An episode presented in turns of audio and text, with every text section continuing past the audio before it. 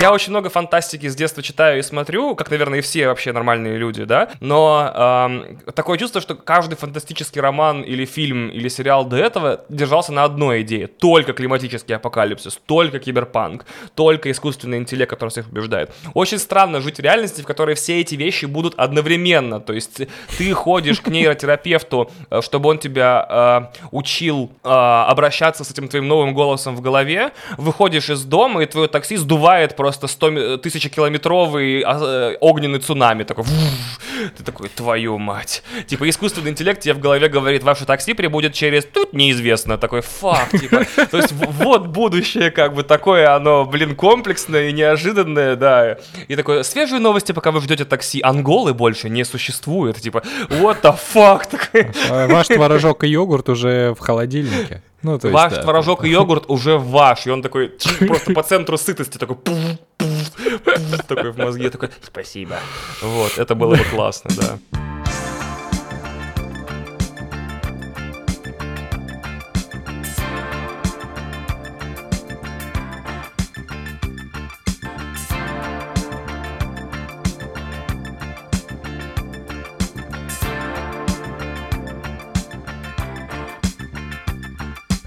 Всем привет, это легко, просто и подкаст номер 66. Это, ну, вообще наш подкаст про личные загоны, и, ну, в общем-то, и сегодня мы хотим поговорить про технологии. В целом, я хочу выяснить, что нас ждет, под каким углом. А, вначале я думал, что это будет разброс между технооптимизмом и технопессимизмом, но потом я прочитал у Сергея э, про технореализм, не понял, как это вкладывается к, к моей жизни. В этом обсуждении будет несколько вопросов каких-то, ну, а, а, основных тем, я как-то их буду озвучивать, мы как-то просто такой, надеюсь, будет классный расслабленный флоу, который как-то к нам привязан, вот. Я ничего не понимаю в будущем, но хотелось бы разобраться. В гостях Сергей Жданов, и я скажу, почему я смеюсь. А Сергей футуролог, можно же тебя назвать футурологом? Можно, да. Вот, а, автор статей на ноже, который я читал очень давно и, ну, кайфовал всегда. И автор телеграм-канала «Черт ногу сломит», куда он дублирует э, свои мысли по поводу будущего, вот техно всего этого и там текст статей на ноже. А я посмеялся, потому что мой соавтор моей книги и соавтор подкаста «Легко и просто»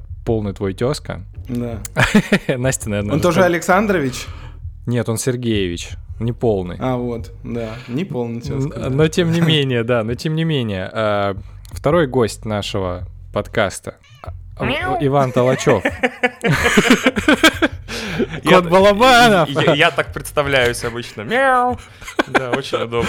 Иван Толачев, а, который один дома, а, манговый пес и человек, шарящий за поп-культуру. Еще Иван, конечно, катается на одноколесном велосипеде с криками «Мы все умрем». Да. А, это было, да. И сегодня вот то, о чем мы хотим поговорить, это почему именно в таком составе, потому что это такой фактически Снайдер Кат. Блять, неправильное использование, ну почему и нет? Эпизоды, которые мы писали с другим Сергеем Ждановым и тоже с Иваном Толачевым, и он назывался «Приватные данные, технооптимизм и фьюч». Я настолько влюбился в слово фьюч, что сделал даже футболки э, с надписями.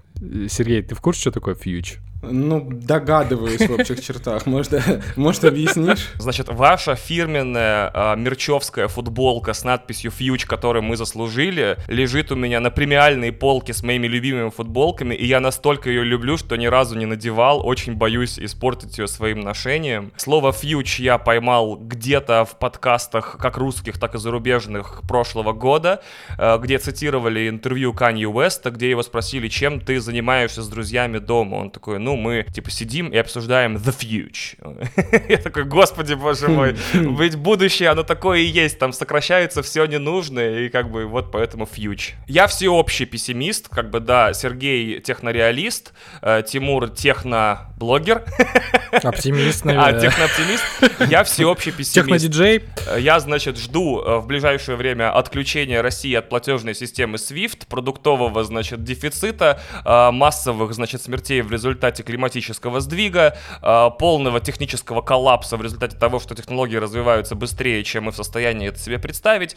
В общем, да, я такой, э, господи, Питер, Питер Уотс, наверное, российского техносектора. Такой. Вот я, кстати, насчет, э, насчет э, климатических изменений, которые нас всех убьют, я вот буквально на днях слушал интервью свеженько Билла Гейтса, а, который, собственно, так и говорит, что, мол, если ничего не поменяем, да даже если будем менять, то в ближайшие десятки лет, он говорит, особенно мне понравился образ, он говорит, мы не сможем э, выйти и покупаться ни на один пляж из тех, которые существуют сейчас. А, и, ну, в общем, что будут серьезные сдвиги, мол, возле, вокруг экватора, значит, люди перестанут э, выходить на улицу, потому что будет жарко, перестанут добывать еду, начнут люди умирать, нам пандемия покажется детским лепетом, но, но Билл Гейтс и, и другие его друзья по типу Джеффа Безоса и того же Цукерберга работают активно, ну и Илон Маск, естественно, работают активно, мол, чтобы такого будущего не было. То Ш- есть... Э, чтобы лететь на Марс? Ну, лететь на Марс, это мне понравилось, вот да, тут другая цитата э, Безоса, который говорил, что типа мы космос разрабатываем, чтобы тут чуть ли на Земле, чтобы был заповедник, который люди не портят, а мы, чтобы все на орбите летали. Ну, приблизительно так. Но э, будущее в смысле, значит, отказаться от э, газа, нефти и прочего, перейти на все зеленое, в том числе отказаться, например, от мяса, от говядины, перейти на вот этот impossible foods, то есть синтетическое мясо. За это Билл Гейтс тоже очень сильно топит. Ну, в общем, все вообще поменять, как бы от заводов до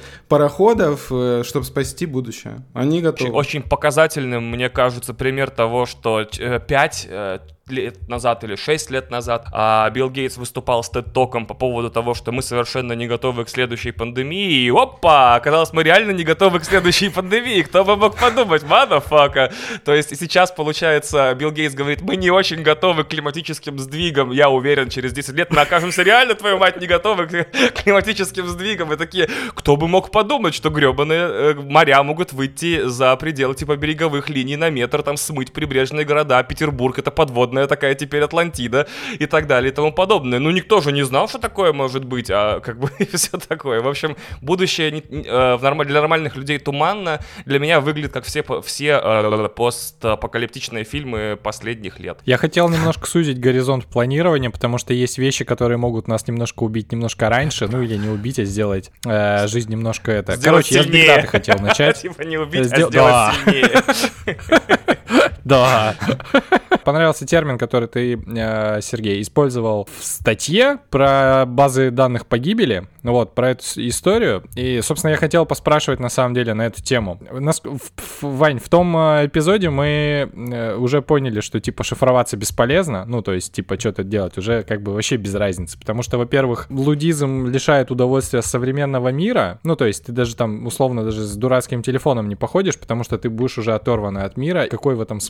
А во-вторых, ты все равно встроен в мир, и тебя в любом случае собира... с тебя собирают все данные э, вот уже типа, ты уже там, типа, есть, вот. И это, как ты пишешь, это и правительство, и частные корпорации, начальство, дирекции школ, университетов, родители, любовники, друзья, короче, все. Вот, это же так, да, уже все, мы все проебали? Ну вот э, сейчас э, самая интересная штука, которую я как бы начал понимать, когда вот углубился достаточно так серьезно. Собственно, есть проблема, да, эти все данные собирают, э, но у тех, кто эти данные собирает, есть серьезная проблема по консолидации этих данных. То есть, грубо говоря, говоря, вот пока что мы в относительной безопасности э, находимся, просто потому что, да, у нас есть данные очень многих людей, но эти данные не собраны в единое место, они не собраны так, чтобы нами можно было вот как, как следует э, как бы манипулировать и, и всякие такие штуки делать. Они разбросаны по разным людям, и пока эти разные люди, разные корпорации, разные страны соберут это все воедино, еще какое-то время, некоторое время пройдет. И вот, например, э,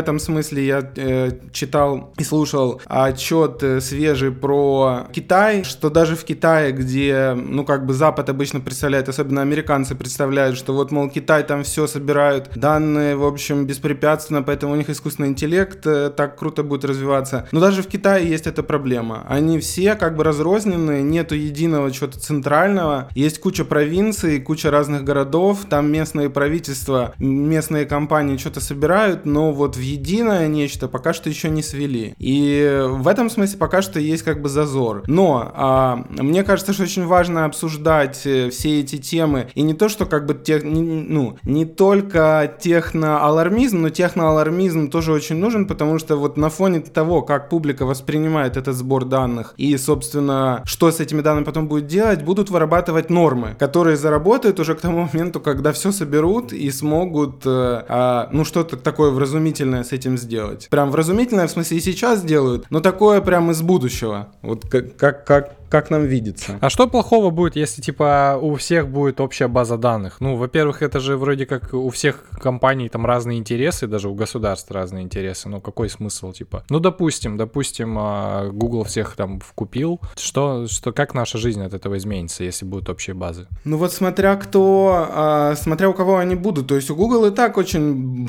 очень такие серьезные базы. Дело просто в том, что у них нет э, как бы прав э, пользоваться таких по общественному договору прав пользоваться этими данными э, в нашем направлении, в отличие от правительств. И в, э, как бы есть такие данные, как бы есть э, у правительства, получается, что они могут вырабатывать нормы, э, которые будут применяться очень жестко. То есть если вот сейчас меня очень интересует такой вопрос. Вот сейчас мы, и это, кстати, я называю, ну, не только я, это в принципе называется а, радикальная прозрачность. Когда все данные собираются, когда а, все действия фиксируются и все известно. А, получается, что, например, если, э, если ты совершил какое-то преступление от самого мелкого до самого крупного, оно зафиксировано. Если оно зафиксировано, тебя можно наказать. Преступления так или иначе совершают большинство людей вообще в принципе. Мелкие, крупные и так далее. Ну, как ты переходишь дорогу на красный свет, условно. Сколько людей переходит дорогу на красный свет? Это очень много. Как это будет выглядеть?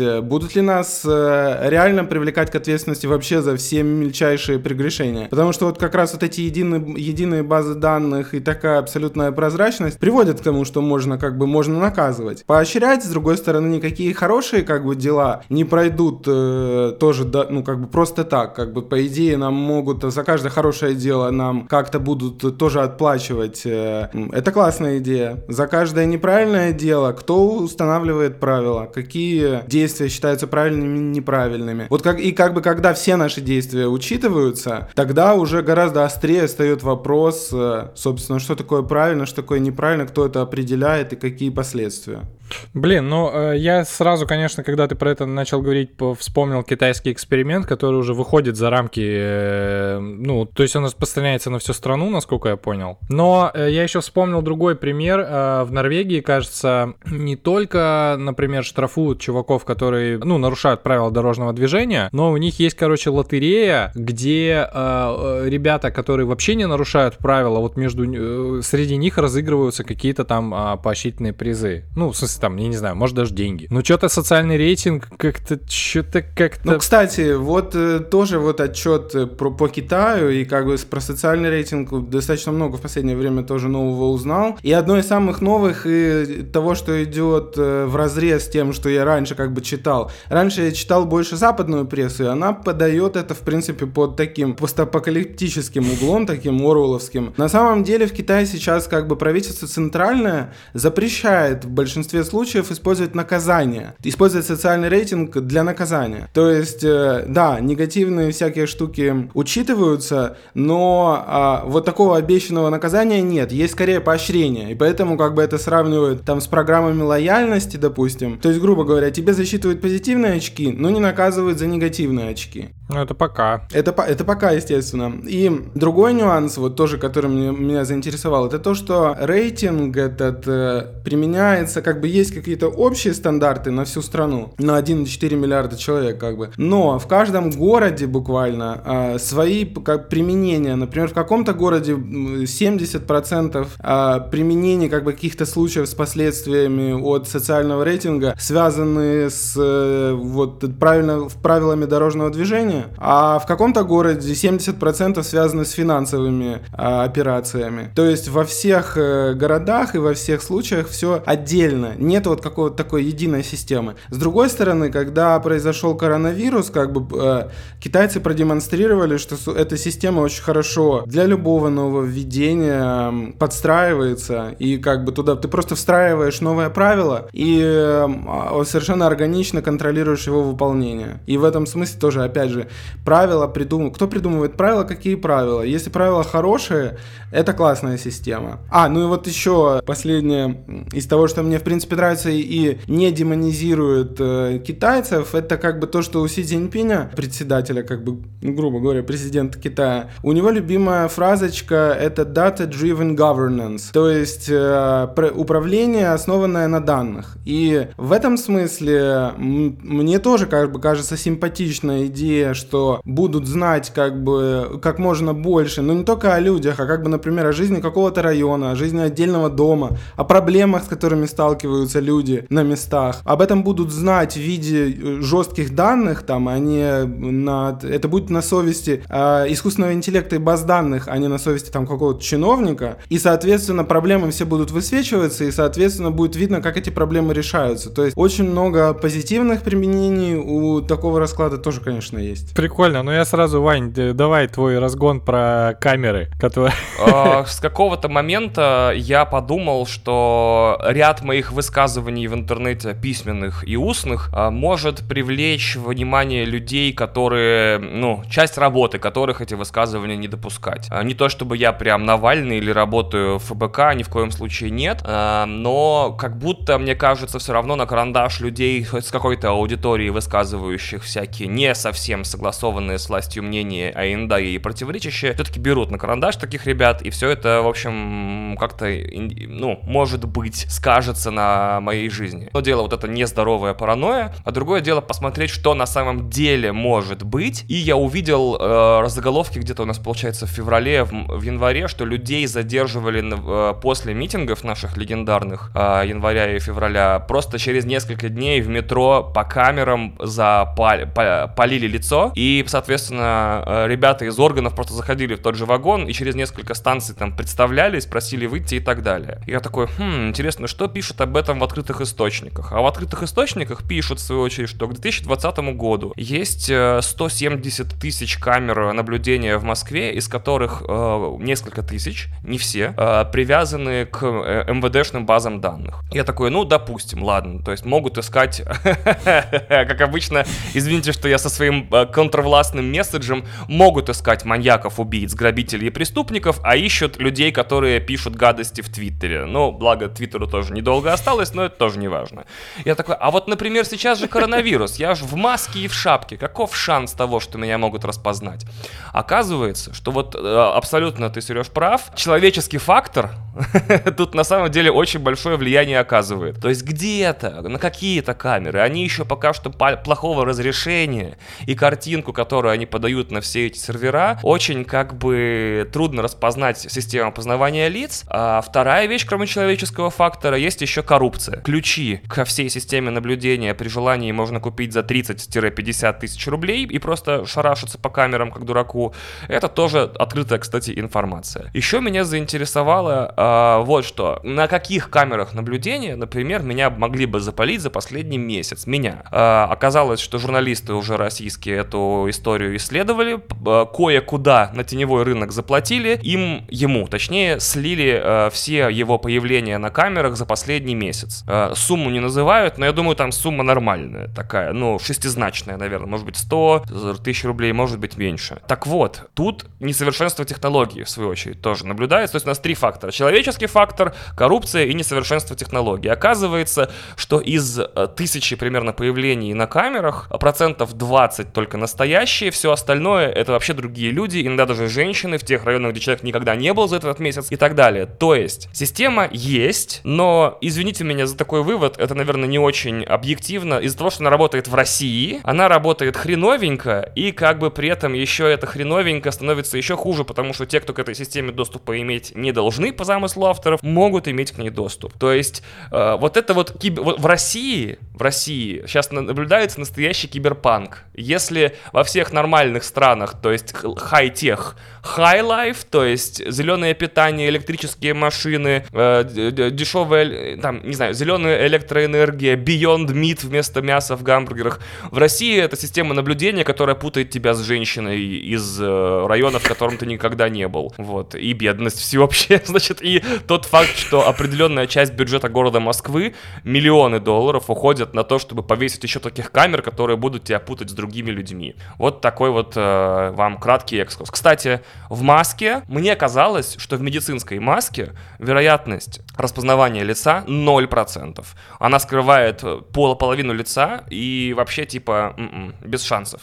Оказывается, вероятность высокая, намного выше, чем кажется, но, например, в шапке и в маске 15% лица, если видно, она может распознать с определенной вероятностью высокой. Голое лицо распознает, только маску распознает, только шапку распознает, плюс есть эвристический анализ, в конце концов. Это там же все-таки нормальные системы, не совсем э, полоумные люди строили. Э, то есть, если камера запалила тебя выходящим из дома и трекала тебя до прихода в метро, то, наверное, камера в метро сделает вывод, что это все-таки ты. То есть, э, камера же завязаны в сеть, поэтому если да. ты попался на другие, то это делает как бы approximate, такой приблизительный вывод, что скорее всего это все-таки ты. Вот, поэтому все э, вот такое, то есть э, сколько раз подчеркивалось, что Сергей Семенович Собянин хочет создать здесь маленький Пекин, вот пока что маленького Пекина не получается, даже миниатюрного не получается, получается повесить много камер, которые работают не идеально. А вы вообще шифруетесь? Я недавно... Ну, вообще плевать, типа, и... Ну, я вот недавно понял, что мне по большому счету нечего скрывать. У меня нет там просроченных задолженностей перед банками. То есть коллекторы меня искать не будут. Не то, чтобы у меня там аудитория больше 100 тысяч человек, которым я говорю, что президент чмошник. Такого тоже нет. Каких-то уголовных, административных дел тоже нет. Единственное, какой интерес я могу представлять, я не очень вовремя плачу налоги. Вот, и, но как бы кто у нас их платит вовремя? Типа, да, иногда там у меня месяц-два запоздания, а ну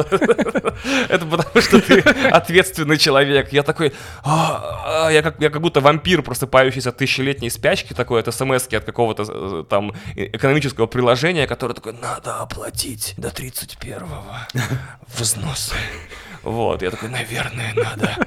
Вот, и да, единственное, то есть, чем я перед государством напрямую провинился, это тем, что я не очень признаю, значит, э, такую же важность 9 мая в стране, и тем, что нерегулярно плачу налоги, да, э, вот две вещи. За них меня будут искать через камеры? Вряд ли. Перестраховаться и узнать, что на меня смотрит, каким глазом, кому это доступно и кто может иметь к этому доступ, гораздо интересней. Ну, я имел в виду, в смысле, не обязательно с точки зрения государства, ну, шифруйтесь, а вообще, в принципе, там же вот э, у Сергея был классный термин доксинг, который, то есть это когда фактически шантаж твоей какой-то очень а, важной там э, информации, которую бы ты не хотел никому выдавать. Вот. Я про себя подумал, у меня тоже, в общем-то, нет ничего такого, чтобы там, ну... А, по поводу доксинга, и, и, и я недавно продавал э, старую модель своих Apple Watch, сменив ее на новую, и парень, с которым я договорился через Telegram, чтобы он у меня ее забрал, он написал, я еду, а я в это время, у меня телефон был в другой комнате, и, как всегда, с отключенными уведомлениями. И вот через час мне звонит незнакомый номер и говорит, Иван, здравствуйте, типа, я внизу, откройте дверь, пожалуйста. Я такой, а как ты нашел мой номер? Он говорит, я загуглил подкаст «Один дома», нашел, э, значит, подкаст, увидел в нем ссылку на социальные сети, зашел в инсту и нажал кнопку «Позвонить» в приложении. И после этого я понял, что я, наверное,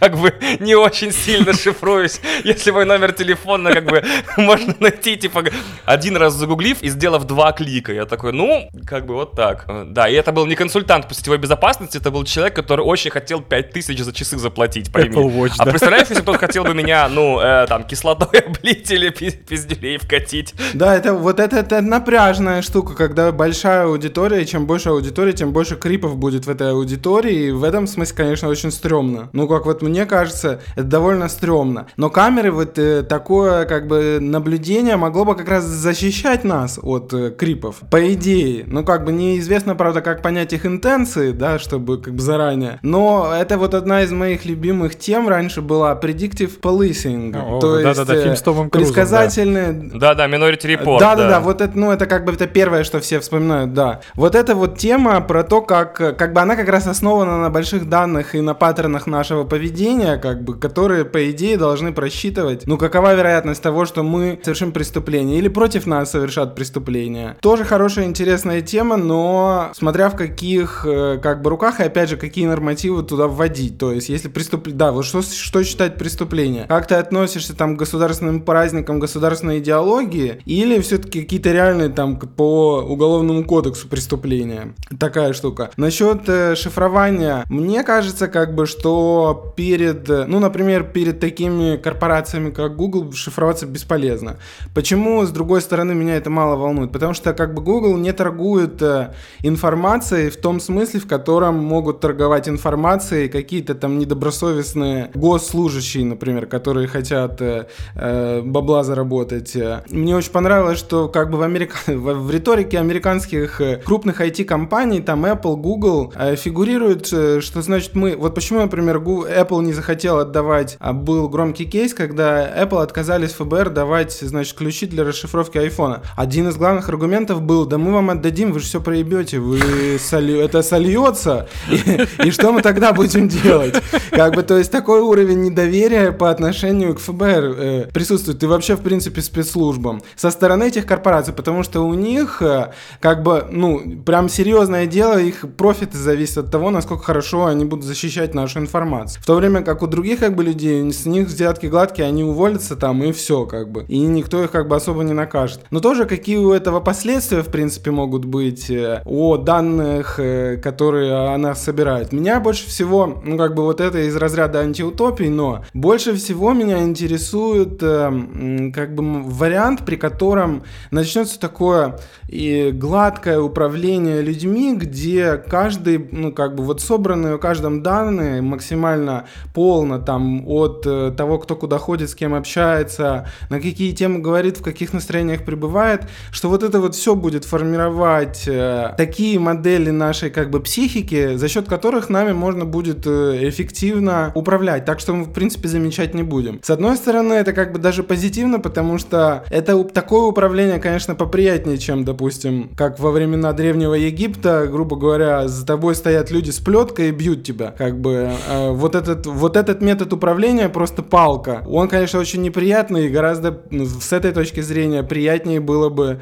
э, ну, как бы такое мягкое управление, где как бы предугадывают твои желания, чаяния и пытаются тебе их, э, для тебя их удовлетворить. Слушай, ну когда, когда тебя бьют палкой, ты хотя бы видишь, э, против чего можно, ну, условно. Да, а, да. А здесь-то нет. Вот именно, да. А здесь это, это стрёмная штука, но как бы тут мы все можем отстреливать, э, ну, как бы анализировать себя. Вот это другой аспект, насчет которого я поменял мнение в последнее время. То есть за нами следят инструменты, сбор информации о нас очень мощные. Но современные технологии позволяют нам самим за собой следить. И вот это супер мощный инструмент, который во многом нивелирует все негативные ну да, последствия согласен. того, что следят за нами. И как бы вот эта слежка за нами, она э, за самим собой, она увеличивает уровень осознанности, и когда уровень осознанности увеличивается, то как бы вообще все остальные инструменты становятся, ну тоже могут э, играть как бы на пользу. Quantified Self, конечно, да, жизнь у меня стала лучше, это правда. Ну, или, или я себе это, конечно, внушаю. А по поводу сбора вот и предиктивных вот этих вот историй, там, гугловских, у меня есть друг, который отключил а, вот эту вот э, историю по сбору, ну, в смысле, про, про, про показ рекламы. Угу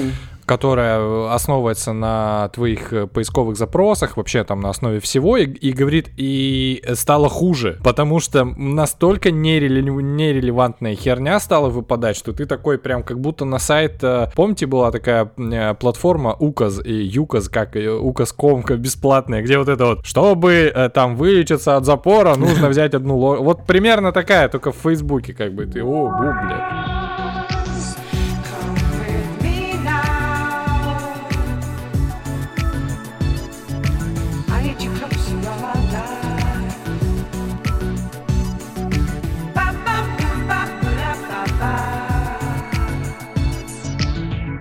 У меня тогда такой вопрос про сбор данных. Э, Ваня в прошлом эпизоде очень классный вопрос задавал. Ну, типа, почему Яндекс, зная о том, что Ваня каждый, там, каждое утро ест творог э, с йогуртом и бананами, снимая всю эту информацию, почему до сих пор не привозит Яндекс доставка, это все не делает еще, и когда это вообще наступит и наступит ли? Во-первых, откуда Яндекс точно... Тут как бы нужно м, понимать нюансы сбора, собственно, данных. Откуда Яндекс знает, э, что мы едим на завтрак. По нашим чекам, э, допустим, если мы там платим с помощью их сервисов, э, вот эти конкретно данные довольно сложно собрать. Можно собрать данные про нашу продуктовую корзину, а, это да.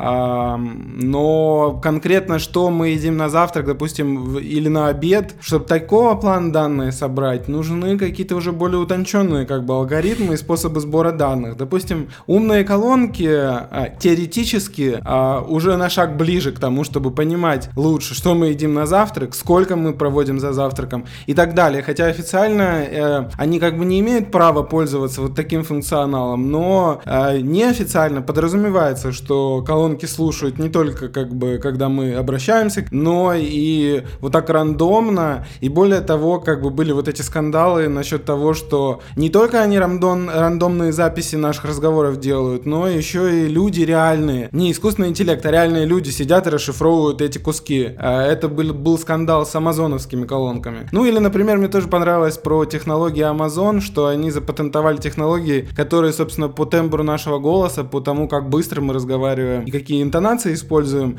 ставят диагнозы медицинские.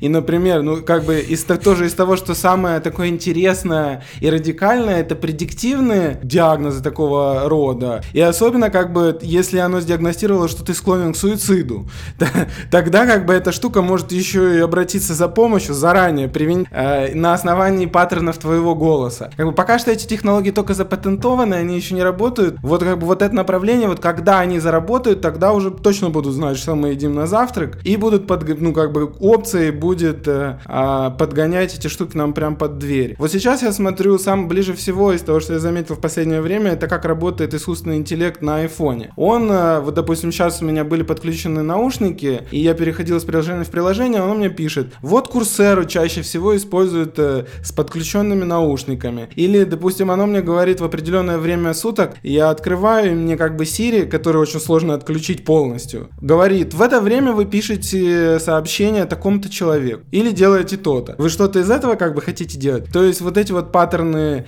мелкие более, они уже как бы известны. Ну и как бы дальше следующий шаг, если, допустим, заказывать, э, если ты заказываешь э, йогурт, допустим, а каждый день в определенное время, оно может тебе предложить его заказать, грубо говоря, в один клик, даже чтобы ты не заходил ни в какую приложуху, просто нажал и все.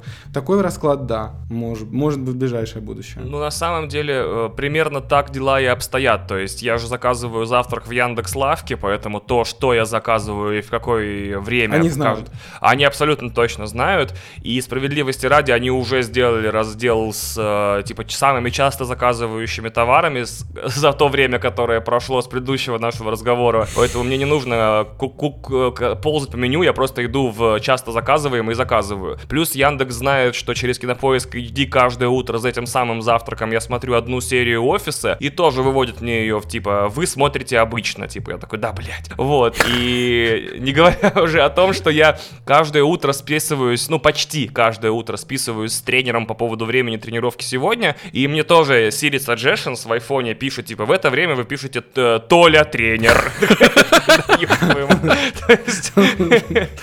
То есть, как вы понимаете, а, вот ответ на твой вопрос, который на самом деле мой вопрос, Тимур, он теперь, оказывается, состоит в том, что у меня как бы есть свобода воли. Я могу в любой день заказать себе другой завтрак, посмотреть любой сериал и написать другому тренеру и пойти в другой зал. Но, типа, все эти системы предсказаний, там, предиктивного и, там, алгоритмического ввода, они, видимо, все построены так, чтобы я, если решил сегодня оставаться в своей обычной колее, имел на это полное право, и у меня были все способности к этому. То есть, мне интересно, кстати, а, являются ли все эти штуки, как Яндекс Лавка, как Кинопоиск HD, а также давайте возьмем Netflix еще сюда, Spotify, я больше по поп-культуре чуть-чуть, и в то же время все остальные эти рекомендации, не э, склоняют ли они чуть-чуть подсознательно людей жить все время такой же жизнью, которой они жили до этого. Писать одному и тому же тренеру, заказывать одну и ту же еду и смотреть одни и те же сериалы. Вот. Это тоже, как мне кажется, хороший вопрос. Ведь все... Э, извините, что я про поп-культуру, я про другое, я в другом не очень хорошо разбираюсь. Тот факт, что Мы тебя поэтому всегда любим, Нет... Вань. О, спасибо. Тот факт, что Netflix все время предлагает мне сериалы, которые похожи на сериалы, которые мне понравились, и тот факт, что Spotify формирует свои плейлисты по тому, что мне понравилось,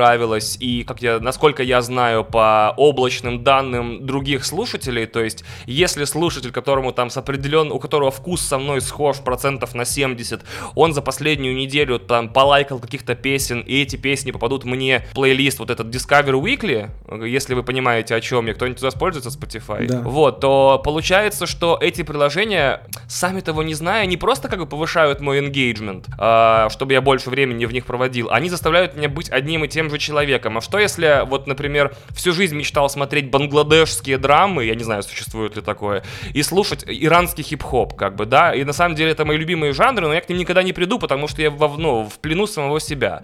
Но это я, а насколько я знаю, типа, вс- все люди нормальные, вменяемые, они как бы, э, им приятно в собственных вот этих э, культурных баблах находиться, а все незнакомое, типа, их пугает. Именно поэтому сервисы в расчете на большинство сделаны так, чтобы предлагать одно и то же одним и тем Ну же. да, ты, э, у меня, собственно, ответ-то тут и есть. Даже до изобретения всей этой предиктивной истории, вообще даже какой-то цифровой, а люди-то, в общем-то, и стреми... Ну, не, не знаю, стремились или нет, но, в общем, выстраивали свою жизнь, в общем-то, одинаково. Поэтому мы смотрим на наших родителей, на родителей наших родителей, такие типа, а чё они приходят после работы и ложатся вообще на диван и включают телевизор? Ну, то есть, это вот такая вот история. И по- почему популярны так дискотека 90-х или 80-х? Ну, явно не по рекомендациям. То есть, здесь, в принципе, наверное, просто действительно идет расчет на физиологию человека, которая часто инертна, ну, в смысле, психика, я имею в виду, инертна и любит ностальгировать и вот это все. Но, понимая эту историю, ты можешь всегда же взять и загуглить э, иранский хип-хоп или подписаться на телеграм-канал а, моего друга э, Ромы Хлеба, э, Штопор, где он делает э, замечательные подборки финского диска, иранского хип-хопа и разной порнотроники 70-х, ну, то есть э, электроника из порно 70-х годов, вот. Которые с вот этими бейзлайнами.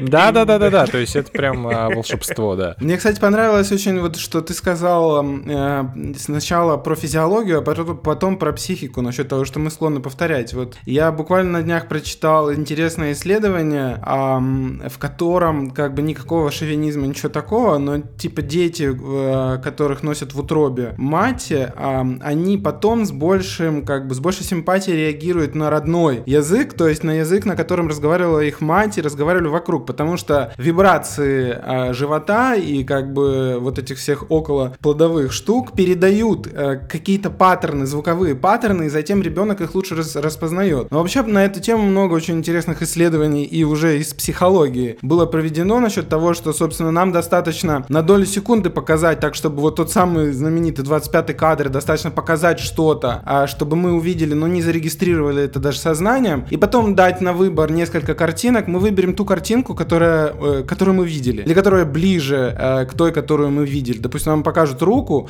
а потом покажут э, 5 картинок с частями тела, ну, мы не поймем, что мы видели руку. Покажут 5 картинок, среди которых будет рука, мы выберем эту картинку. То есть э, вот этот э, принцип, что э, знакомое, оно же спокойное, оно же уютно, оно же предпочтительное, он работает э, а, без, без, э, безошибочно. Ну и насчет вот, э, собственно, вот этих пузырей фильтров. Пузыри фильтров это ам, как бы устоявшийся уже термин насчет того, что всякие YouTube, Netflix и Spotify, они знают, что мы любим, и а, на основании этого как бы окружают нас таким контентом, и мы действительно можем, ну мы, мы как бы, я называю это информационным гетто, то есть мы попадаем как бы вот в какую-то часть интернета информационного мира, и оттуда не выходим, как бы мы. И более того, как бы на этой же штуке играют, например, политики, которые радикализ... ну, радикализуют в том смысле, что они одно информационное гетто настраивают против другого информационного гетто. Вот есть люди, которые супер за прививки, а вот есть люди, которые супер против прививок, и они друг друга ненавидят. И по политическим признакам, по религиозным признакам, по культурным признакам людей вот так вот настраивают э, друг против друга. И еще интересная особенность вот этих пузырей фильтров, это то, что не только мы попадаем в эти информационные гетто и можем э, негативно друг к другу относиться, но еще момент с радикализацией, ну не обязательно политическая, а как бы классический пример такой радикализации, о которой я говорю, это молодые, то есть и самая уязвимая группа, это девушки,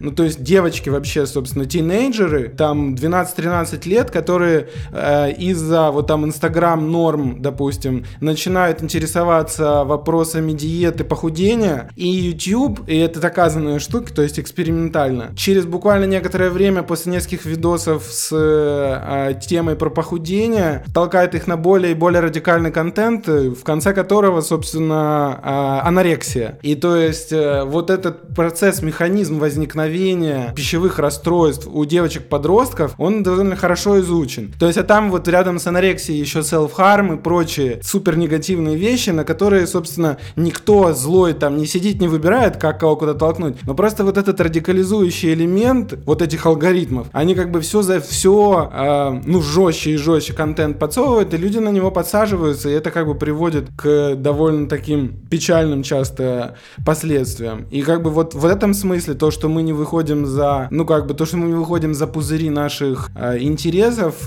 может быть проблемой. А как это работает? Почему именно под, подсовывается именно радикальный контент? Он как-то маркируется? Потому что он engagement больше, больше вызывает. А-а-а. То есть, э, чем больше как бы, э, чем больше там, я не знаю, чем, например, в кино это хорошо видно, вот если взять его, а, ну как бы вот такую более-менее историческую перспективу, там условные боевики 90-х, там Рэмбо убивает кучу людей, но они все как-то падают, в общем, и падают себе. Там, а уже в «Игре престолов» выдавливают глаза крупным, крупным, крупный план того, как mm. вот прям выдавливают глаза. И «Игра престолов» супер, как бы там не то чтобы слишком много трупов, больше трупов в других фильмах есть и сериалах. Но, а, собственно, как это показано? Это показано гораздо более графично и задиристо. И как бы это вот э, то, на что мы все подсаживаемся как зрители, нам хочется более радикального контента. Это тоже одно из фундаментальных э, свойств нашей психики, на которой компании из Кремниевой долины очень хорошо играют. Ну, то есть,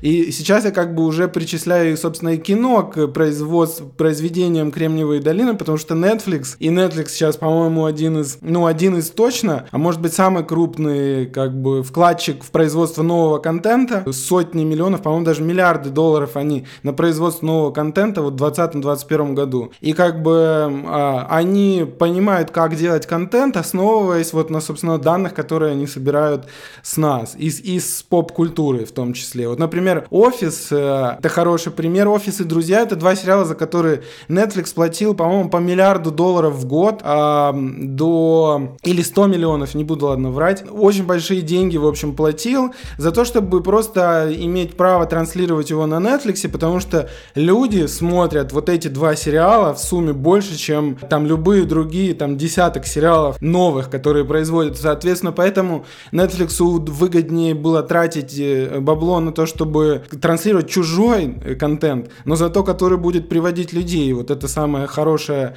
старое, хорошо известное. К истории про узнавание я вспомнил, есть замечательное исследование про нейрон Дженнифер Энистон. Может, вы слышали, но, короче, а, у ученых каким-то... Ну, звучит весело. Да, у ученых каким-то образом получилось, в общем, найти нейрон, который, который возбуждается в момент, когда на экране появляется именно Дженнифер Энистон. Ну, то есть это просто совершенно случайно они куда-то э, ткнули в мозг, и оказалось, что это он. И это прям очень забавно. То есть реально идет какой-то там видеоряд, такая Джефф, Дженнифер Энистон, нейрон такой, да! А, по поводу того, какой контент подсовывают социальные сети, мне наиболее, скажем так, показательным сейчас скажется случай, когда, и я сейчас очень упрощу многие части этой истории, э, фейсбучные алгоритмы, которые э, предоставляли людям сообщество и контент в ленту, которая уже давным-давно, насколько я знаю, в Фейсбуке не состоит из того, на что ты подписан, а состоит, как правило, из того, что тебе должно понравиться, по мнению Фейсбука, чаще всего, она тегает, оказывается, людей определенными внутренними метками, э, которые в переводе на человеческий язык звучат довольно оскорбительно. Например, типа gullible, типа легко, или suggestive. Легко ведется на, значит, обман и легко поддается внушению. На основе лайков и взаимодействия, значит, с социальной сетью а, Facebook рассовывает такие теги по пользователям и в какой-то момент начала смотреть, что если таким людям, которые вот легко поддаются внушению и не особо как бы интеллектуальные способности у них там запредельные, показывать контент про плоскую землю, они с ним начинают неистово взаимодействовать, лайкать, комментировать, шерить. Значит, э, чем больше они лайкают и комментируют и шерят, то тем больше раз этот контент оказывается у других людей тоже в ленте, потому что он типа, э, у него высокий engagement. И таким образом мы имеем э, сразу секту людей, верящих в плоскую землю. И получается, примерно таким же путем я очень, опять же, поверхностно и бегло пересказываю легендарную ютубовскую документалку «Час 10 она длится In Search of a Flat Earth», называется она, где чувак говорит, что в какой-то момент у этого движения случился, за плоскую землю, случился отток в, в пользу Куанон, который э, обладал более высоким энгейджментом, еще охотнее люди им делились, его лайкали с ним взаимодействовали. А так как Куанон это супер опасная довольно секта полоумных полутеррористов, которые там чуть ли не каждую секунду думают, как схватиться за оружие и перевернуть власть, то получается, если опять же очень много этапов и ступеней этой истории упростить, то фейсбучные алгоритмы, преследуя цель того, чтобы пользователи больше взаимодействовали с сетью и больше времени в ней проводили и находились, они угрожают государственным режимам, демократии и всему остальному. Вот это, знаете, вот этот эксперимент про то, что если искусственному интеллекту дать, ну вы наверняка знаете, вы образованные люди, э, в том числе дорогие слушатели подкаста ЛПП, э, значит, что если искусственному интеллекту дать задачу производить скрепки, то он типа всю цивилизацию переработает на скрепки, всю Землю переработает на скрепки, создаст космические проекты и отправит, значит, корабли к другим планетам, где, которые переплавят на металл и тоже будет делать скрепки. Потому что инструкция одна — делать скрепки. Кто пострадает при этом, что уничтожится и что перестанет существовать, неважно. И вот микропример того, что вот э, нужно повысить э, искусственному интеллекту пребывание человека на страницах Facebook, внутри экосистемы. В итоге из-за этого э, fast-forward несколько лет люди забегают в Капитолий в смешных масках и раскрасках и размахивают флагами. Мне кажется, типа, очень интересно будет лет через 20, если мы все с вами будем живы, преподавать историю современного общества как бы с оглядками вообще на то, что произошло, когда вдруг у нас появились социальные сети и к чему это привело. Про соцсети у меня тоже есть э, разгон небольшой. Я немножко вернусь э, к приватным данным и про то, почему, типа, классно, что есть соцсети и вот эти данные там собираются, и отчасти, почему классно, что можно, например, найти телефон Вани, там, сделав условно один запрос, там, два клика. Я по прочитал э, на этой неделе очень э, интересное мини-расследование, ну, по формату Навального, то есть Навальный там берет и, ну, э, распутывает все данные, но здесь немножко по-другому было. Может быть, вы видели, про это писали в Твиттере, что появился способ Тиндер-развода, когда чувака э, приглашают, ну, в смысле, он находит какую-то даму, она приглашает его, приезжает на Мерседесе с мигалками, представляется дочерью депутата и такая типа, ой, а давай вот сюда забежим, поедим там, ну там, ты не против, если ты там меня угостишь? Ну, короче, как-то так, и в итоге оказывается счет э, там за какую-то очень странную еду там на десятки тысяч рублей, потому что там шампанское стоит там семерку или восьмерку, и чувак такой типа, ну это, о, ну платит и все. В общем, э, чувака киданули так на 7 рублей, и на T-журнале есть большое расследование, где он э, ищет этих всех людей вообще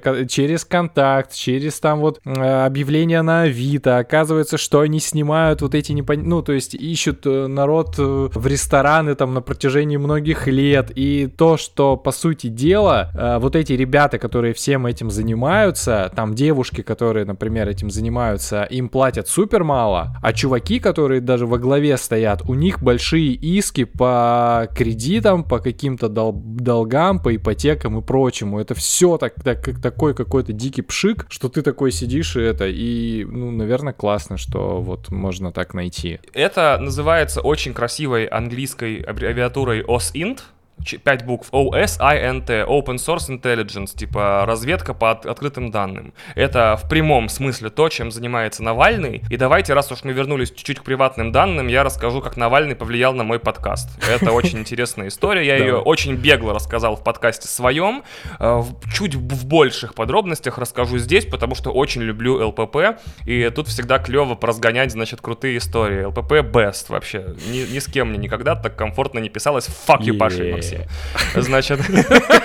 А что, с кем? Не занесли Паша и Максим. Это шутка такая. Так, ладно, смотрите. Несколько месяцев назад, как все вы прекрасные и образованные люди хорошо знаете, вышло расследование Алексея Навального на тему того, кто же эти замечательные или отвратительные люди, которые его отравили. Содержание расследования мы касаться не будем, но где-то на 11 минуте я перестал слушать то, что он рассказывает, потому что он показал некий сайт, на котором, значит, можно пробивать, используя простую лексику, людей, узнавать личные их данные из всех закрытых э, сравнительно баз паспортных, мобильных операторов, авиакомпаний и так далее, и так далее. Э, оказалось, я не знаю, насколько чревато называть этот сайт вслух, поэтому скажу лишь, что в расследовании Навального скриншот из этого сайта э, предоставляется в видео с незамазанной адресной строкой. Вот такая вот интересная деталь. В итоге через 15 наносекунд, значит, после того, как я досмотрел, я полез на этот сайт, и там оказалось, что, конечно же, можно всех вообще пробить сколько угодно, и все общение в основном идет так. Каждый топик на этом форуме — это список услуг и ссылка в Телеграм. Естественно!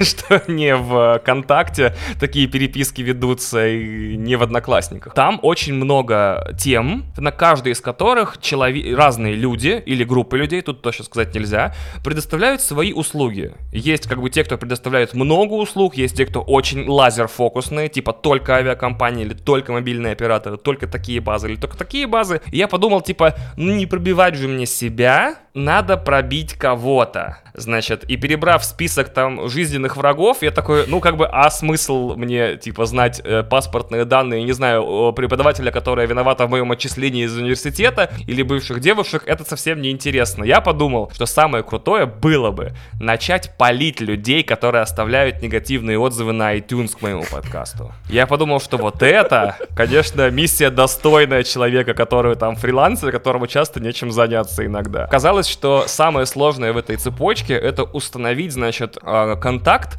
между никнеймом и, собственно, именем, по которому можно потом уже находить человека в, в социальных сетях и или уже сразу пробивать его по а, данным типа имя, фамилия, город, например. Вы не представляете, как люди, которые пишут гадости, забывают, что на те же безумные никнеймы типа 3xa Splurk Mercher, 3xa Dark School 939 регистрируются под этими же самыми, значит, никами ВКонтакте, в Твиче, на новостных сайтах, в разделе комментариев и так далее. То есть вообще не трудно. Э, как, ну, не трудно до тех пор, пока никнейм э, выглядит как сравнительно уникальный. То есть человека, например, э, под никнеймом, условно говорю, типа Супер Череп, например, да, ты хер найдешь, потому что супер черепов в России, скорее всего, много.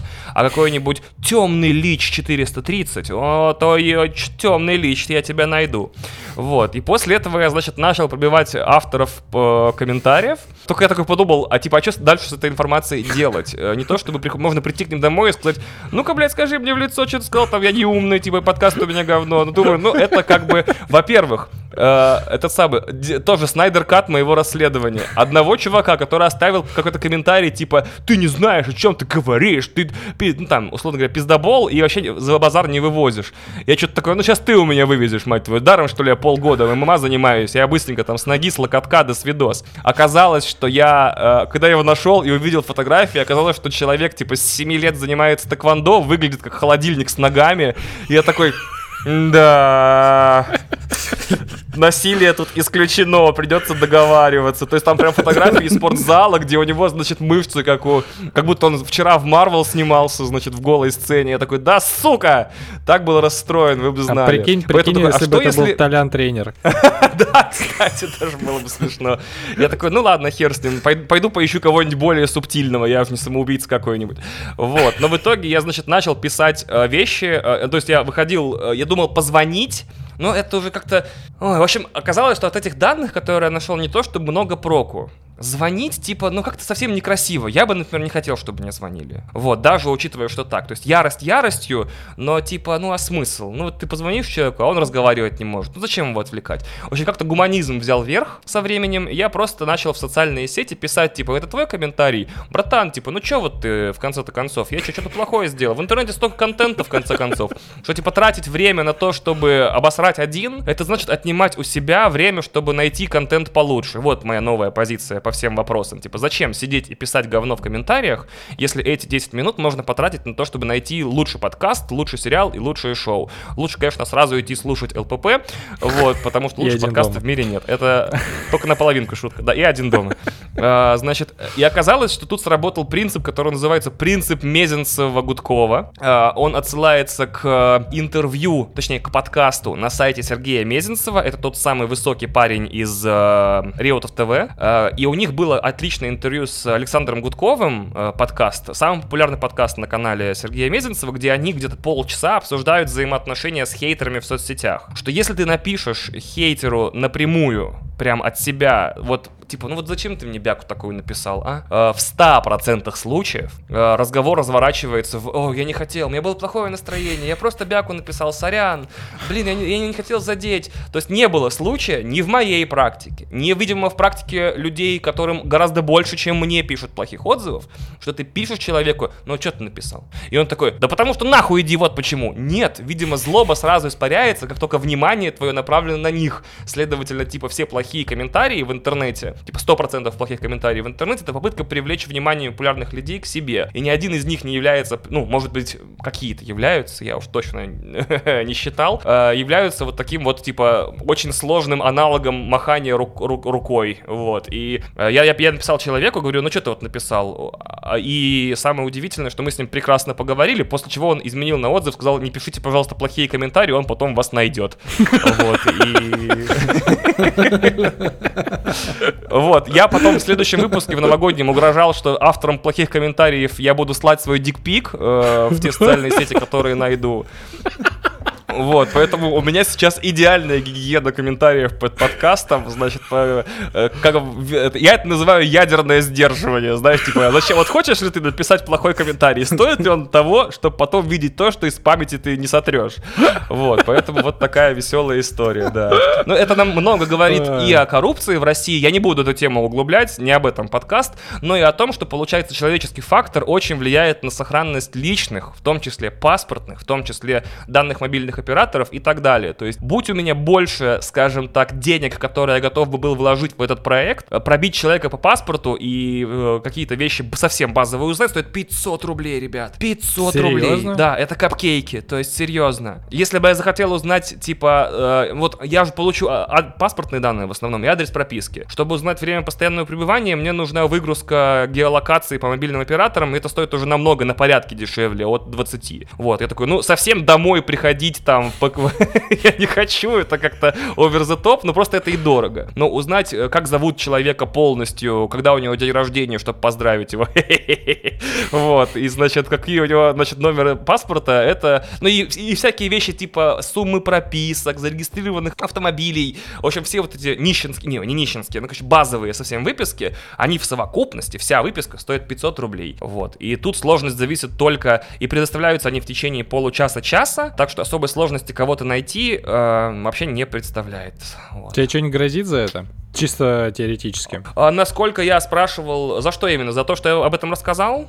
Не-не-не-не-не, за, в смысле, за само действие. Не тебе, допустим, человек, который покупает Получается, не мне, кстати, потому что э, вот когда после расследования Навального начался крэкдаун, то есть люди начали э, этих поисковиков баз по базам э, самих пробивать и искать, кто ответственен за утечки. Именно их начали, насколько я знаю, арестовывать, задерживать, и именно на них завезли, завели уголовные дела. Интересно. Это поучительная история, конечно. Пожалуйста, не становитесь популярным подкастом очень сильно, потому что я только что, кажется, признался в уголовном преступлении.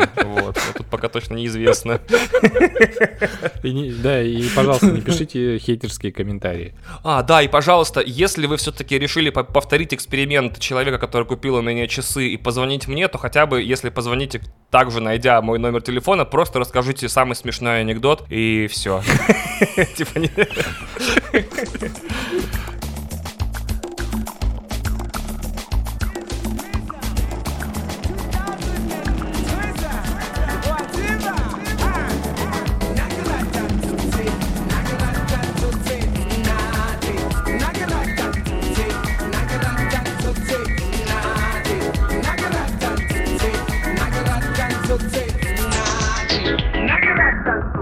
переходя к наиболее долгому горизонту планирования, у меня вот какой вопрос. Э, я просто прочитал э, Сережину заметку про э, новую пятилетку Китая, ну, типа про то, что будет развивать, и ты там пишешь, что искусственный интеллект — это главная технология нашего времени, и почему-то, если Китай победит, то США сразу наступит жопа. Вот я вообще, если честно, совсем не понимаю, как это работает и почему. Ну, ты знаешь, это, это уже не совсем из сферы технологий, не только из сферы технологий, это как бы из сферы бизнеса, потому что, ну, во-первых, про искусственный интеллект э, очень важная тема, что он как бы будет приносить кучу нового бабла, в принципе, в мировую экономику, но оно будет распределено супер неравномерно. И э, с искусственным интеллектом такая тема, что тот, кто первый успел, тот э, забрал себе, ну, прям э, большую часть всего, львиную долю вообще всего э, профита, который искусственный интеллект принесет. И, э, собственно,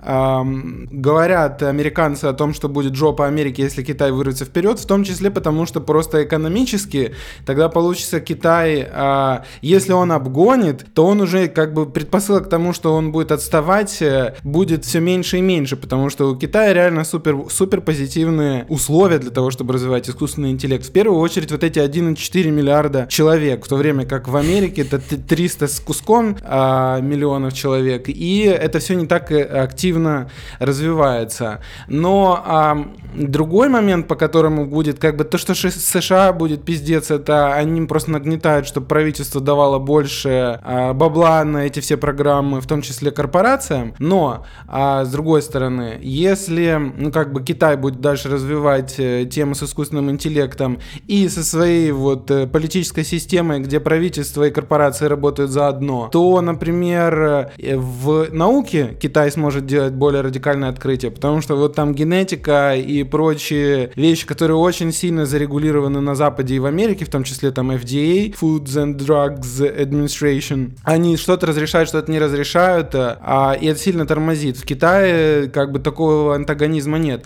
Вот я вспомнил про FDA очень интересные нюансы. Технология, которая мне лично нравится и которая пока что тормозится, это линзы, умные линзы. То есть э, сейчас, в принципе, как бы следующий интерфейс прорывной интерфейс будут умные очки, то есть, грубо говоря, компьютер, дополненная реальность в формате очков. Но есть компания американская, которая уже делает умные линзы. И это выглядит прям как там в старых терминаторах. То есть сначала это как бы ну, простенькие вещи по типу текста, там направлений и прочее. Но, в принципе, технология такая, что уже очень, очень в скором времени можно было бы превратить это в крутой как бы компьютер в глаз. Но а, FDA американская запрещает это делать, запрещает переходить на стадию тестирования с людьми, как бы потому что оно сохраняет э, здоровье потребителей. Ну, это все понятно, но как бы вот э, Китай со своими а, законами, мне кажется, может гораздо спокойнее такие штуки тестировать и, и в этом смысле продвигаться быстрее. И, а искусственный интеллект позволяет просто быстрее, быстрее, быстрее, эффективнее, в том числе разрабатывать новые технологии, разрабатывать новые научные штуки, ну и, соответственно, все остальные будут очень сильно отставать и покупать технологии как на основе искусственного интеллекта у Китая и у Америки. Эти два лидера в любом случае никуда не денутся. А я правильно понимаю, что вот э, вся эта история с э, одним искусственным интеллектом, она заключается в том, что при появлении одного искусственного интеллекта, он как будто э, даже тот искусственный интеллект, который вдруг появится или ведется через неделю, сможет контрить каким-то образом. Типа, именно поэтому важно быть первым,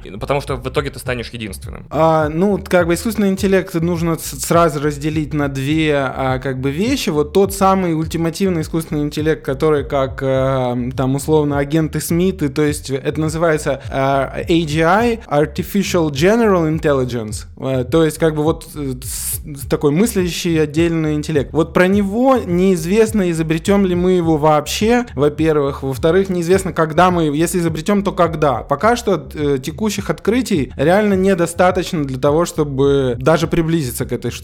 А про другой искусственный интеллект, как бы тут вопрос в том, что, ну, оптимизация, как, оптим, он очень сильно может помочь оптимизировать, в принципе, любые процессы, любые, как бы, дела, и в этом смысле, как бы, ну, вот мы с 5G, кстати, вот такой механизм хорошо видели. Китайцы освоили оборудование для 5G раньше, чем американцы, и а, готовы были продавать его в том числе в Европу. Американцы, чуть отставая, как бы, применили свой политический инструмент. Запретили Англии, например, которая, как бы, ну, союзница бизнеса покупать китайское, ну как бы настояли очень сильно, чтобы она не покупала китайское оборудование. И все это затормозилось. Точно так же в случае с искусственным интеллектом. Да, Америка, как бы другие страны могут не покупать инструменты искусственного интеллекта, которые придумает и сделает Китай, но а, как бы ну, это будет все сложнее и сложнее обосновывать, потому что если Китай воспитает свои как бы модели на своих, на своем вот этом вот миллиардном, а, ну, народе, полутора миллиардном практически народе, воспитает модели, придумывает системы и будет их продавать за границу, ну, то как бы он будет завоевывать, соответственно, за другие страны, другие рынки, и они будут подвязаны на Китае. И потом как бы это, это платформа и стандарт будет. А американцам как бы будет уже сложнее. Кстати, поэтому американцы очень, именно из-за искусственного интеллекта,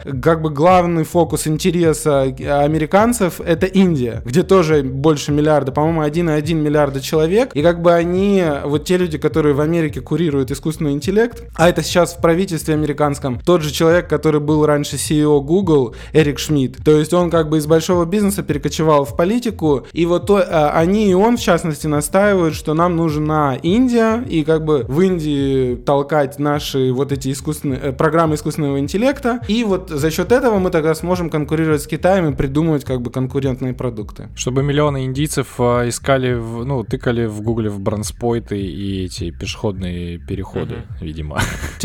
Типа того.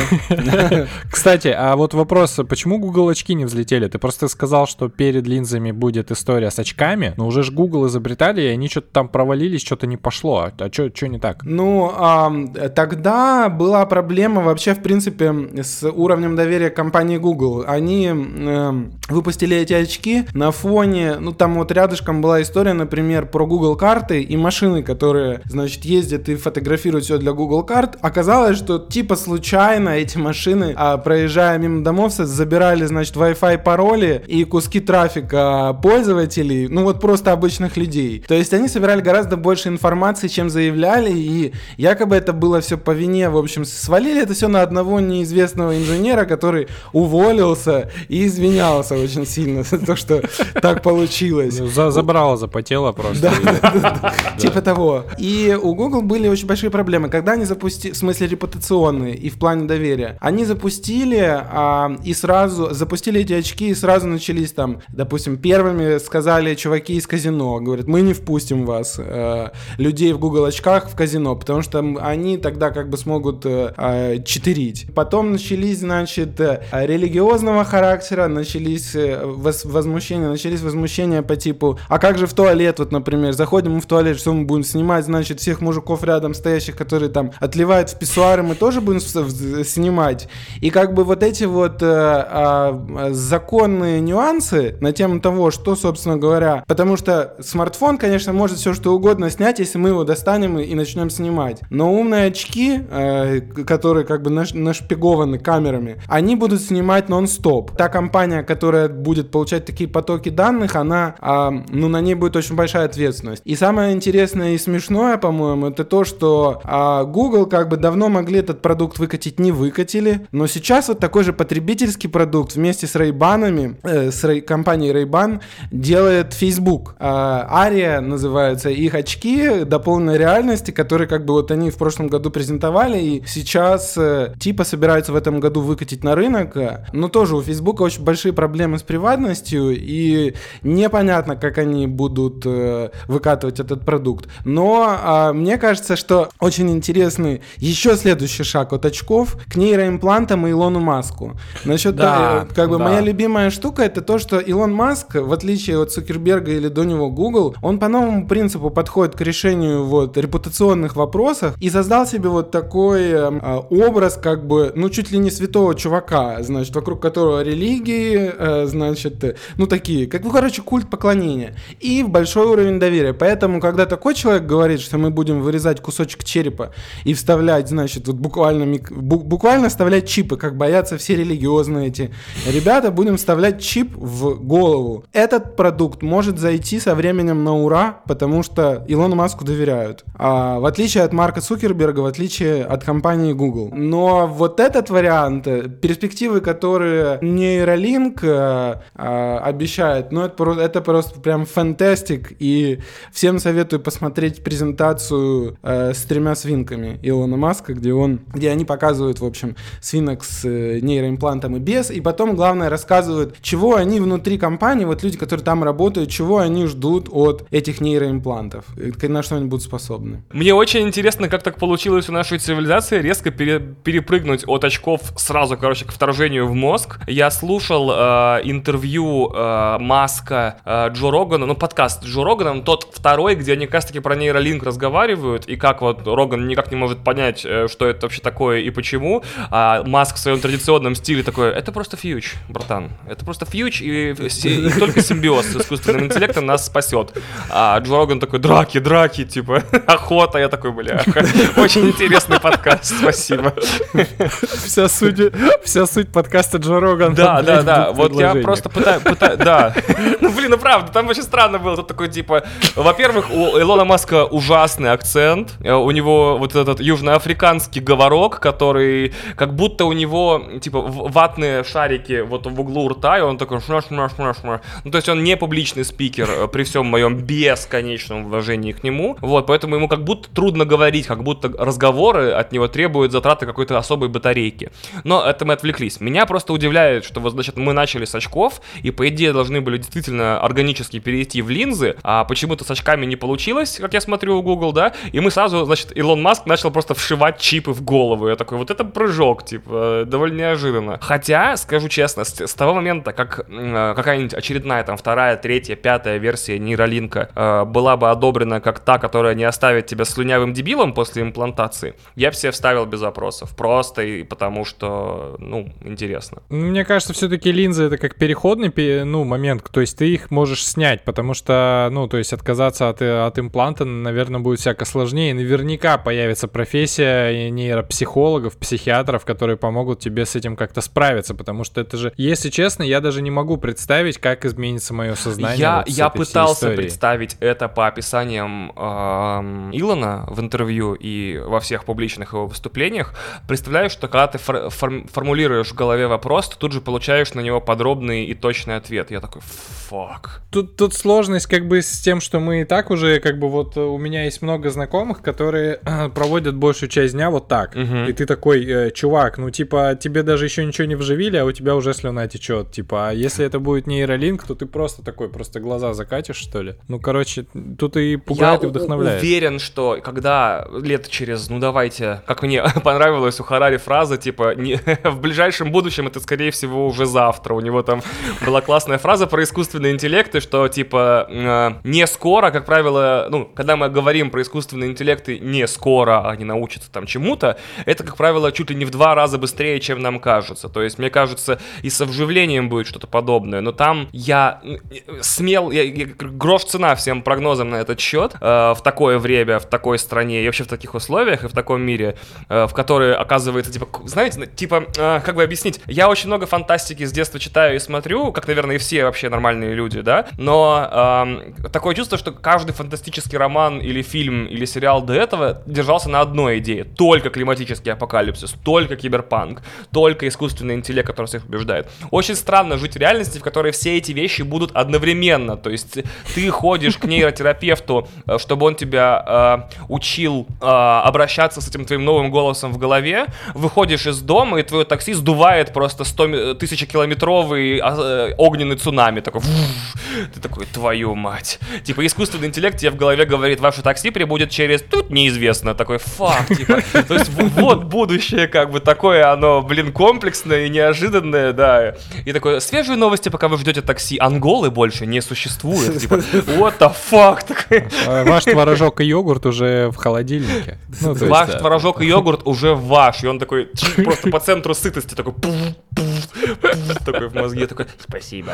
Вот, это было бы классно, да. Э, это и есть, да, технореализм, то есть вот так вот это все будет. Ну, это, технопессимизм, технопессимизм был бы представить, собственно, что мы все станем, э, ну, роботами на, на пультах управления, но как бы вот опять же, мне, я просто для себя все время все возвращаю во времена пирамид и как бы в технологию, где за тобой стоит человек с плетью и заставляет тебя все делать. Ты не можешь на шаг никуда отойти, ты полностью полностью под контролем. Как бы уже более совершенного в этом смысле, ну как бы если хотят вот прям тебя заставлять делать, это уже вполне совершенный инструмент. Мне нравится насчет нейроимплантов, например, возможность а, коллективного брейншторминга без слов. То есть э, собирается несколько там десяток ученых, допустим, или креативных чуваков, и значит начинается коллективный мыслепроцесс. Вот это супер интересно посмотреть, как это будет выглядеть и какие как бы возможности, в принципе, коммуникации без слов на уровне образов, как, что перед нами это открывает вот на уровне взаимодействия с людьми. Ну, на уровне развлечений, как бы, это вообще прям, ну, прям супер-супер-супер. Например, э, там спорт, ты можешь чувствовать конкретно за какого-то, допустим, все останется все еще похожим на нашу реальность. А ты можешь почувствовать, что чувствует этот э, там футболист или этот там теннисист или этот бегун. Как бы почувствовать это просто сидя, допустим. То же самое там бесконечные возможности у нейропорнографии, например. Бесконечные возможности, потому что ты уже не просто смотришь, ты можешь чувствовать, потому что, ну, как бы это еще через несколько шагов вперед, потому что пока что там это один нейроимплант, и он на определенные участки в, и слои мозга как бы воздействует. В целом, вот эта передача чувственных ощущений тоже супер интересный момент. И еще, кстати, насчет нейроимпланта, это прям супер радикальный следующий шаг. Но есть менее радикальный тоже следующий шаг. Это транскорниальные всякие штуковины, то есть это э, механизмы, грубо говоря, как шлем, э, который считывает и посылает сигналы тебе в мозг. Этой штукой тоже занимается Facebook, между прочим. Они разрабатывают шлемы, которые как бы считывают, например, пока что там это на первых этапах находится, но они, например, могут считывать, э, ты вот думаешь мысль, а они понимают, что это за слово, что это за слово сказал. Таким образом можно управлять всякими штуками. Но вот эти вот считывающие устройства без, э, они называются неинвазивные э, нейроинтерфейсы. То есть, чтобы не надо было выпиливать кусок черепа, но можно было всеми этими прелестями пользоваться, они тоже супер популярны, ну, в смысле, среди разработчиков. И там будет супер, там будет много всего интересного. Ну, в ближайшее будущее и не такое, как бы, опасное, как э, нейроимпланты Маска. Хочу, кстати, э, всем техно-пессимистам, которые надеются, на, и надеются или уверены в том, что искусственный интеллект поработит человечество, сказать, что вот я 9 месяцев занимаюсь э, единоборствами и могу сказать, что нет на Земле существа более беспомощного, чем человек. Типа, э, средний человек не в состоянии поднять, как правило, и держать долгое время собственный вес, куда уж там, типа, это самое. Более-менее защищено из всего, из всего человека только череп, все остальное ломается с такой радостью и с таким звуком, что дай бог. Практически больше, по-моему, я сейчас приблизительно, типа, 20% планеты это места, где мы можем находиться без дополнительных средств. Все остальное это либо пустыни, либо леса, либо это самое. То есть нас еще нужно кормить, поить и там как-то развлекать. То есть при этом это ненадежная эмоционально и морально и э, ментально система. Если бы я был искусственным интеллектом, я бы просто попросил бы человечество не особо мешать, потому что типа помощники и рабы из нас для каких-либо целей искусственного интеллекта абсолютно бесполезные. Типа, ну вот проще построить э, миллиард роботов, которые могут носить, не думают, не едят и не там и спокойно переносят арктический холод и жару в пустыне, чем а, порабощать людей. Вот, поэтому. Мне знакомый актер, э, ну Хабаровский, показал, что такое фьюч. Э, он он говорит, я с подругой бухал до 4 утра и такой и понял внезапно, что мы победили э, это место, ну потому что Хабаровск в январе это холодно ночью, но ты в пижаме можешь поехать и пожрать Макдональдс. Он говорит, ну, короче, они вызвали такси, оно долго ехало, но они сели, они реально ехали в пижаме, слушали очень громко музыку, а, их остановили у Макдональдса, они вы, вышли, э, что-то там перекинулись словами с алкашами и поняли, что они немножко а, проиграли, потому что э, Макдональдс ночью закрыт, а там всего лишь окошко. Они, говорят, очень, они очень быстро это все покупали, но там реально потом следующее такси приехало, немножко охуело с этого вида, что а. бухие чуваки в пижамах с, с бургерами. Вот, но в принципе, да, в принципе, конечно, победили. Природа чуть не взяла свое обратно, да? Э, тип, тип, типа да, но, но все-таки фьють уже здесь.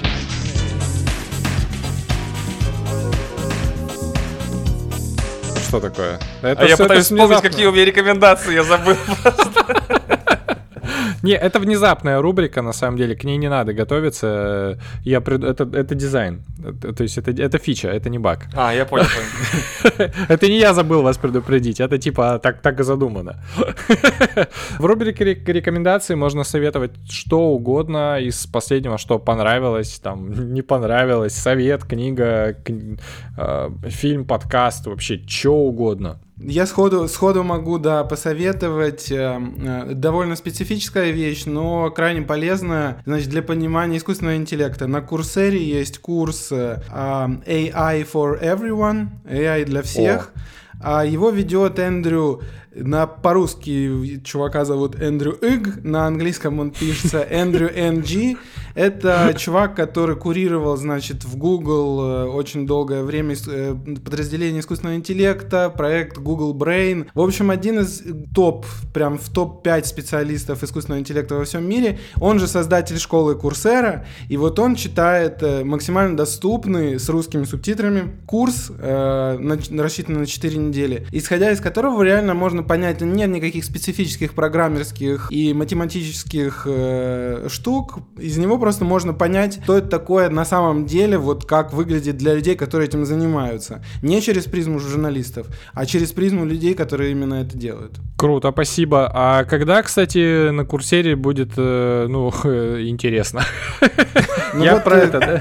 Там очень сложно найти что-то интересное, но... А, Не-не, я не про это, я про модель, я про подачу. То есть на курсере очень а, грустная подача информации. От спикера зависит, да, реально от спикера. Ну, даже, блин, любимая мной Барбара Окли, которую я и прочитал, то есть, естественно, это один из самых, наверное, прослушиваемых курсах э, Learning How to Learn, то есть ее вот эти все презентации зомби и, в PowerPoint, они такие, типа, э, вот, ну это да, это такая шутеечка, конечно. Рекомендация огонь, спасибо. А, я хочу посоветовать вышедший на Apple TV Plus э, сериал под названием Calls, Э, в русском переводе и в русском Apple TV Plus он называется тревожный, тревожный звонок в единственном числе. Э, э, тут я точно сказать примерно не могу, как переводится правильно, а как нет. Это аудиосериал, полностью состоящий из записей телефонных звонков. Не настоящих, естественно. Это все сыграно.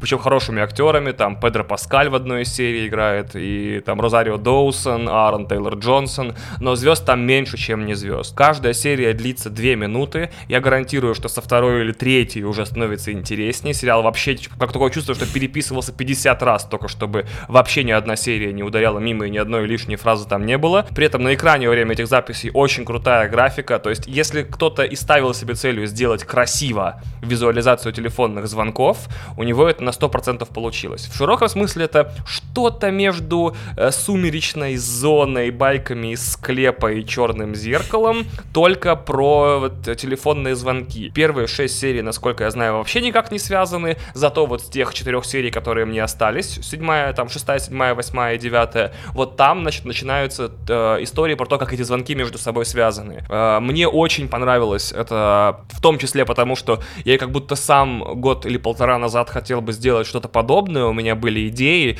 а тут я вижу, как это реализовано кем-то очень здорово и очень классно. Это может быть не эм, лучший сериал, но уж точно классный и удавшийся эксперимент. Очень рекомендую. Спасибо. А, я, в свою очередь, порекомендую канал Сергея «Черт ногу сломит», потому что это тот, та точка входа а, вот во всю эту футурологию и понимание, что, в принципе, сейчас происходит, какие этические дилеммы там перед нами стоят, и, ну, реально, типа, 10, 10, 10, ой, 5, новая пятилетка Китая, где бы я еще это смог прочитать. Черт пишется через букву О. Черт. Да-да-да. Ну, ну я дам... Я, я дам... А там есть какое-то секретное объяснение, почему так? Нет, когда просто начинал, когда я заводил канал, просто еще толком не понимал, про что я буду там писать. А, ну да, буква-то Е и О, типа на это точно влияет. А, естественно, естественно, горячо мной любимый «Один дома», который, э, выход которого я прям такой, ох, сейчас как классно будет. Вот. Э, Еще у меня, да, шутка была, это как шутка, точнее, когда Сергей рассказывал, что э, колонка Амазона, да, а- определяет по тембру, что происходит. Вот типа, э, Ваня, если у тебя будет Амазон колонка, выключаю во время записи, а то Да. команда выйдет. Такая, человеку плохо, у него инсульт. Это Вот это У все. него слишком сильно Вот, э. бомбит, да. Да. А, У тебя еще, кстати, новый вышел подкаст про то, как писать подкасты. О, да, у меня пока что только для патреонов от 5 долларов моего подкаста вышел подкаст под названием «Как издавать звуки», э, в котором всего два выпуска, потому что больше и не нужно. Вот, первый посвящен, первый выпуск посвящен тому, как записать первый выпуск. Второй выпуск, который выйдет в ближайшие несколько недель, будет посвящен тому, как записать все остальные. Все. Вот, что еще В сопли смысле, там два эпизода будет? Да? О, о, вот это круто, это круто, люблю такое. От себя, от себя еще, э, про- ну, типа рубрика «Пивко» традиционная. Чуваки, если любите ипы, э, обязательно пробуйте любое пиво от пивоварни Циркада. Это такая московская пивоварня, у нее очень стильная э, этикетка, потому что она вот такая буквально. То есть там металлическая банка и вот такая этикетка. Они все отличаются друг от друга только цветом, все очень крутые. А, еще по пиву буквально вчера вышла моя заметка на Тинькофф журнале э, эти мифы, которые связаны со здоровьем про пиво. И там их буквально 4 мы разбираем. Из-за пива растет живот? Нет. Ну, типа и да, и нет. Понятие пивного живота не существует, но ожиреть можно, потому что пиво это калории. Ну, типа, все просто. Второе, что пиво разлих- э, разрыхляет мышцы. Нет, не разрыхляет, а наоборот может быть изотоником из-за, из-за того, что содержится в нем вот эта вся история. Грудь у мужчин не растет, несмотря на то, что в хмеле действительно содержатся полифенолы, которые схожи с женскими половыми гормонами, но их супер мало. Ну и алюминиевые банки не вредны. А, вот. Короче, ссылку тоже оставлю, там подробно написано. Естественно, я не знаю, почему так на Тинькофф журнале комментарии это какой-то ад. Это как будто, я не знаю, виси в квадрате. То есть... э, пр- Причем там не надо даже выяснять, где кто находится, потому что там люди подписаны своими именами. Ты такой... Мой любимый тип комментаторов это которые а, пишут, а вообще-то в пиве содержатся половые женские гормоны, и, и у вас вырастет грудь. И ты такой, блядь, а я вообще что писал для кого? Типа вы что, не читаете? Ну, непонятно. э, Дальше, как бывший работник медиа, могу сказать, что очень большой процент, э, ну, так как, так как все сайты новостные, уважающие себя, обвешаны метриками и трекерами, могу сказать, что большинство комментаторов дальше заголовка статью не читало. То есть увидеть, например, время чтения, после которого был оставлен комментарий, в некоторых трекинговых приложениях нетрудно. И когда ты видишь, что комментарий оставлен через 3 секунды после того, как человек открыл статью, ты такой, чувак, тебя умоляю, твое мнение, типа, обладает отрицательной ценностью и так далее. Так что, пожалуйста, читайте, оставляйте комментарии и подписывайтесь на ЛПП. На меня тоже можете подписаться, не обязательно. Вот. Ну и большой привет нашим патронам передаю, которые э, выдержали отставку э, Сергея Жданова с острова Русский и Юрия Белканова из города Москва и продолжают наш слушать, заносить денег и, короче, ну, слушать вот. Ребята, спасибо огромное. Это очень Спасибо классный разговор, очень большой большой. Очень вас люблю. Да, спасибо. спасибо. Все, поцелуйчики, обнимаю.